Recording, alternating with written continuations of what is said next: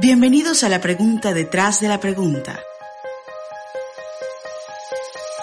Una traducción libre de los Robcast en la voz de Daniel Amayo.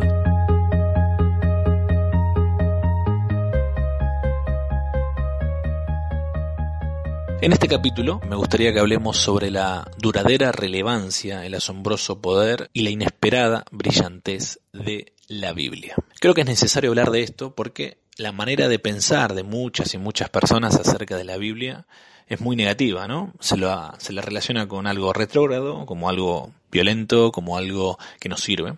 Y mm, la realidad es que si nos concentramos no solo en hablar sobre lo que pasa en la Biblia, sino alrededor de la Biblia, podríamos encontrar algunas cosas que no hayamos escuchado antes.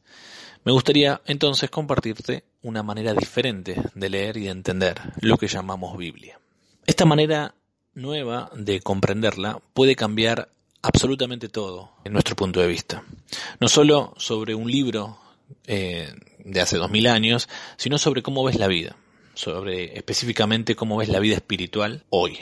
Voy a empezar con el verso más ofensivo de la Biblia. Y es importante que empecemos por acá, porque muchas personas, quizás te pasa a vos, saben que hay un Nuevo Testamento y que ahí Dios se vuelve un poquito menos gruñón y más buena onda porque está Jesús.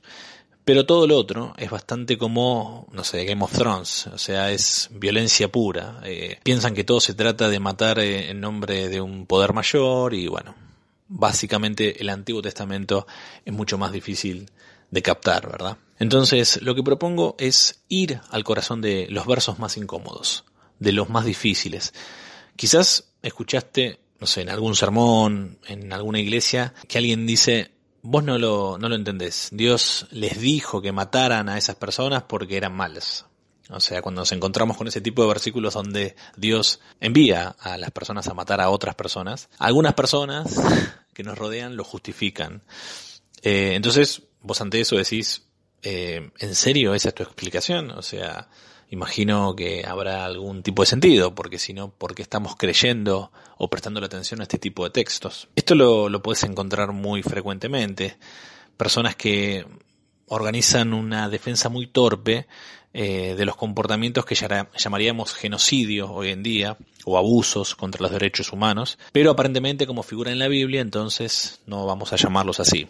Es decir, hay personas que no dejan que la Biblia sea lo que es. Entonces, quiero que compartamos una manera un poquito distinta de entender las escrituras que nos permitan llamar a las cosas por su nombre, sin tener que hacernos eh, los distraídos con determinadas cosas y al mismo tiempo me gustaría compartirte algo que no se suele eh, tener en cuenta a la hora de ver la Biblia. Vayamos entonces, sin perder mucho más tiempo, a el libro de Deuteronomio, capítulo 21, versículos del 10 al 14. Algunas Biblias lo llaman las reglas eh, para los botines de guerra, y en la versión que voy a leer se llama el matrimonio con prisioneras de guerra. El texto dice así, Cuando salgas de la guerra contra tus enemigos y el Señor tu Dios los entregue en tus manos y los hagas prisioneros, si ves entre las cautivas alguna mujer hermosa que te atraiga, vas a poder tomarla por esposa. La llevarás a tu casa y harás que se rape la cabeza, se corte las uñas y se deshaga de su ropa de cautiva. Después de que haya vivido en tu casa y guardado luto por su padre y su madre durante todo un mes, podrás unirte a ella y serán marido y mujer. Pero, si no resulta de tu agrado, la dejarás ir donde ella lo desee. No deberás venderla ni tratarla como esclava, puesto que la habrás deshonrado. Entonces, ¿qué haces con un pasaje de la Biblia así? O sea, cuando ves esta catarata de ideas bastante fuera de, lo que pensamos hoy en día. Bueno, este pasaje habla de los botines de guerra, como te decía antes, y básicamente se trata de que había reglas en el antiguo Oriente para los momentos de tomar los botines que quedaban después de la lucha. En este pasaje, si aplastabas a otro ejército, si le ganabas, si encontrabas atractiva a la esposa de alguno de los hombres que mataste, podías llevártela y hacerla a tu esposa. Así que lo que leemos es esto y enseguida decimos, ¿ves? Este es el problema. O sea, acá está la cuestión. Esta es la razón por la que la Biblia es tan primitiva, retrógrada, barbárica y, como sostienen varias personas, necesita ser dejada atrás. Ahora, antes de avanzar, déjame darte un detalle histórico sobre esto.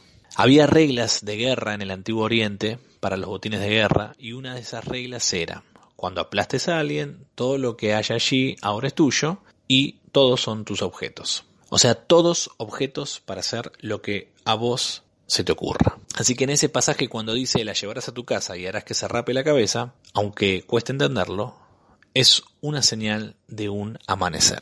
Después dice que haya vivido en tu casa y guardado luto por su padre y su madre durante todo un mes. Eso es reconocerla a esa persona como un ser humano. Esta era una idea totalmente radical, transformadora. ¿A qué me refiero? O sea, de acuerdo a la ley del momento, la mujer era un pedazo de propiedad para hacer lo que se quisiese con ella. Pero en este pasaje se te encomienda tratarla como un ser humano. Esta fue una idea gigantesca. Ok, yo entiendo, si la vemos a la luz del el paradigma de hoy, incluso con el movimiento feminista, con las luchas que van surgiendo y tomando fuerza, con las minorías haciéndose valer, claramente es un avance muy pequeño visto desde acá. Pero en ese momento, cuando lo normal, entre comillas, el paradigma, lo que se solía hacer era arrasar y cosificar a toda persona, y en especial claramente a las mujeres, este pasaje abre una puerta, abre una luz de esperanza, modifica las cosas. O sea, no era así como se solían hacer. Establece una nueva esperanza, dirían en Star Wars. El pasaje dice básicamente, espera, ella no es una propiedad, es una persona. Y después dice, la dejarás ir a donde ella lo desee, no deberás venderla ni tratarla como esclava. O sea, la mujer no tenía prácticamente derechos en el Antiguo Oriente, por lo que si tenías una mujer y no te agradaba, no te gustaba, entonces podías echarla y esencialmente a ella no le quedaba otra opción que ejercer la prostitución, por lo general, ya que no tenía otra manera de hacerse un camino en el mundo. Es decir, estaban a la merced, las mujeres, del deseo de su marido o básicamente de su dueño, de mantenerlas con vida y con un techo. Pero en este pasaje se te insta a dejarla libre, lo cual quiere decir que le tenías que dar un certificado de divorcio, o sea, lo cual significa que le dabas un estatus legal. Se están empezando a modificar las cosas justo en este pasaje. Hay un movimiento hacia adelante en esta línea de texto bíblico. ¿Había muchos pasos que dar aún? Sí, obvio. ¿Es todavía primitivo y barbárico visto desde estos tiempos nuestros? Y sí, la verdad que sí pero de hecho es un clic hacia adelante, es un pequeño cambio que en ese momento era mucho. Deuteronomio 21 fue un paso radicalmente hacia adelante para los derechos de las mujeres en esa época. O sea, si lees el pasaje hoy en 2020, mirando hacia atrás miles de años, por supuesto, como decíamos antes, no alcanza. Es hasta sutil el avance. Pero si lo lees como un registro de cómo era el mundo en ese tiempo y de lo que este pasaje significó, es en realidad un gigantesco avance. Ahora, dimos muchos pasos hacia adelante después de esta historia o de esta línea de texto y sí, todavía tenemos pasos que dar en relación a la dignidad, el honor y la igualdad de la mujer, obvio. La Biblia existe paralela al crecimiento de la conciencia humana, eso es clave. Ahora, déjame llevarte a otro pasaje, Génesis 12. Este eh, pasaje se titula El llamamiento de Abraham. Y dice, el Señor le dijo a Abraham, deja tu tierra, tus parientes y la casa de tu padre, y vete a la tierra que te mostraré. En el verso 4 dice, Abraham partió tal como el Señor se lo había ordenado. Tremendo. ¿Qué es lo fantástico de todo esto? Bueno, la conciencia humana dominante en ese momento era lo que llamamos una visión, visión cíclica de la historia, lo cual significa que todo lo que ha pasado ya había pasado antes y todo lo que iba a pasar en el futuro sería una repetición de lo que ya pasó. Imagínate un gran círculo de la vida en el que solo algunas cosas pueden ocurrir y entonces sucede esto, y luego esto, y luego lo otro. Se torna como bastante universalmente rutinario. Entonces, tenés hijos y les pasa esto y después esto, y a ellos les termina aconteciendo lo que ya sabes que les va a acontecer. Entonces, la comprensión humana dominante era que solo algunas cosas podían ocurrir y se seguirían repitiendo. Así que en esta historia de Abraham, cuando cuenta que se le dijo que fuera a un nuevo lugar y Abraham fue, es una idea totalmente nueva. Parece una pavada, parece un detalle, pasa totalmente desapercibido, leído desde el 2020 y sin ningún tipo de esfuerzo. Pero es una idea totalmente nueva. El que alguien pudiese salir del repetitivo círculo de la vida y pudiera realmente experimentar algo nuevo que no hubiera pasado antes. O sea, el viaje de Abraham, el viaje que le propone Dios, no es lo que le pasaban a las personas, no es lo que se escuchaba en las historias en ese momento. Bien, una cosa más antes de la conclusión. Génesis, el primer libro de la Biblia, tiene una apertura en el primer capítulo que en realidad es un poema. Y eso es muy interesante. La historia de Génesis emergió en Babilonia y hace miles de años atrás los babilonios tenían una manera de explicar el mundo, de cómo llegamos acá, de cómo fue creado el mundo, etc. Y esta historia se llamó el Enuma Elish. En el Enuma Elish sucedía una batalla entre dioses y diosas. Y un dios, Marduk, aplastó a Tiamat, una diosa, y cuando la aplastó tomó su cuerpo y lo partió a la mitad, y con eso hizo la tierra. Así que en la antigua cosmovisión babilónica, si alguien te preguntaba cómo llegamos acá, la respuesta era, bueno, hubo una batalla gigante en donde un dios partió a la mitad el cuerpo de otro dios y de sus partes formó el cielo y la tierra. Entonces, ¿cómo llegamos hasta acá? Y a través de la violencia y la carnicería. Ahora, es en Babilonia en donde un grupo de hebreos se encontraba exiliados, rodeados de esta historia, impregnados de esta cultura. Pero ellos tenían su propia historia, su propio relato de la creación, y era un poema. Y en este relato Dios creó los cielos y la tierra, así que desde ya la idea de un solo Dios era sorprendente. O sea, el poner en escena solamente una deidad era una transformación que proponía la cultura hebrea.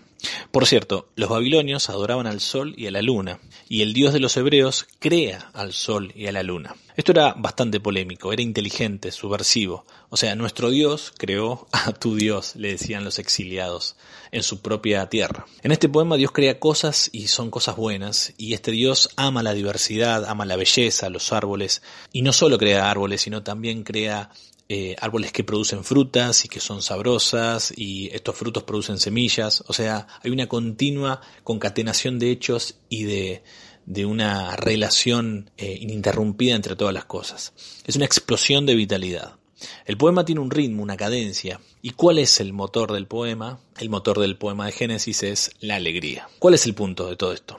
Aparentemente este Dios crea porque ama crear cosas. ¿Cuál es el motor del universo en este poema? El gozo, la alegría. No es un libro de ciencia, es un poema. O sea, no le pidas a Génesis que aplique al método científico. Pedile que haga un banquete de simbología y de metáfora. Plantea una pregunta mucho más profunda. ¿Qué es lo que impulsa todo? ¿Estamos acá a causa de la violencia y la carnicería o a causa de la alegría divina. Fíjate la diferencia entre las dos culturas. O sea, este poema provoca una pregunta revolucionaria para su época, e inclusive para la nuestra. ¿Cuál crees que es el motor del universo? ¿La violencia, la carnicería, la destrucción, el enfrentamiento o el gozo y la creatividad? ¿Aplastar a tus oponentes o fluir con generosidad? ¿Cuál es una mejor cosmovisión? Bueno, y hasta acá creo que tenemos que entender que la Biblia fue escrita por personas reales en lugares reales, en épocas reales. Es una biblioteca de libros progresivos. Son poemas, son cartas, son evangelios, son relatos. La Biblia no cayó del cielo. Creo que está bien sabido eso. Es una producción literaria del ser humano.